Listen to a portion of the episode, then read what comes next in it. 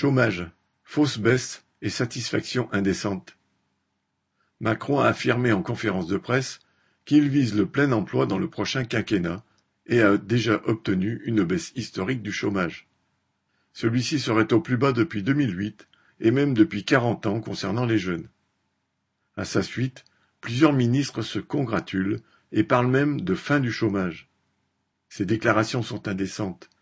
Même dans l'estimation très restrictive du taux de chômage par le Bureau international du travail, celui-ci atteint près de 8% de la population et 20% des jeunes. Les chiffres d'inscrits à Pôle emploi sont quant à eux accablants.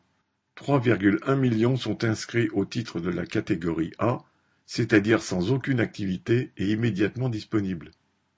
Ils étaient 2 millions en 2008.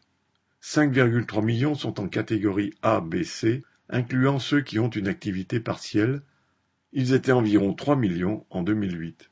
Et, toutes catégories confondues, 6 millions de personnes sont inscrites à Pôle emploi en France métropolitaine, elles étaient 3,4 millions en 2008.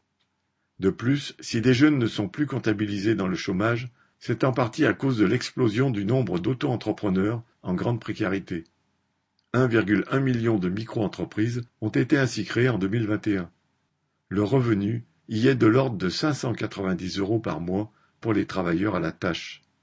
Une autre explication de la sortie des jeunes des chiffres du chômage est le nombre des contrats par alternance qui ont explosé sous Macron, offrant au patronat une main-d'œuvre largement financée par l'État.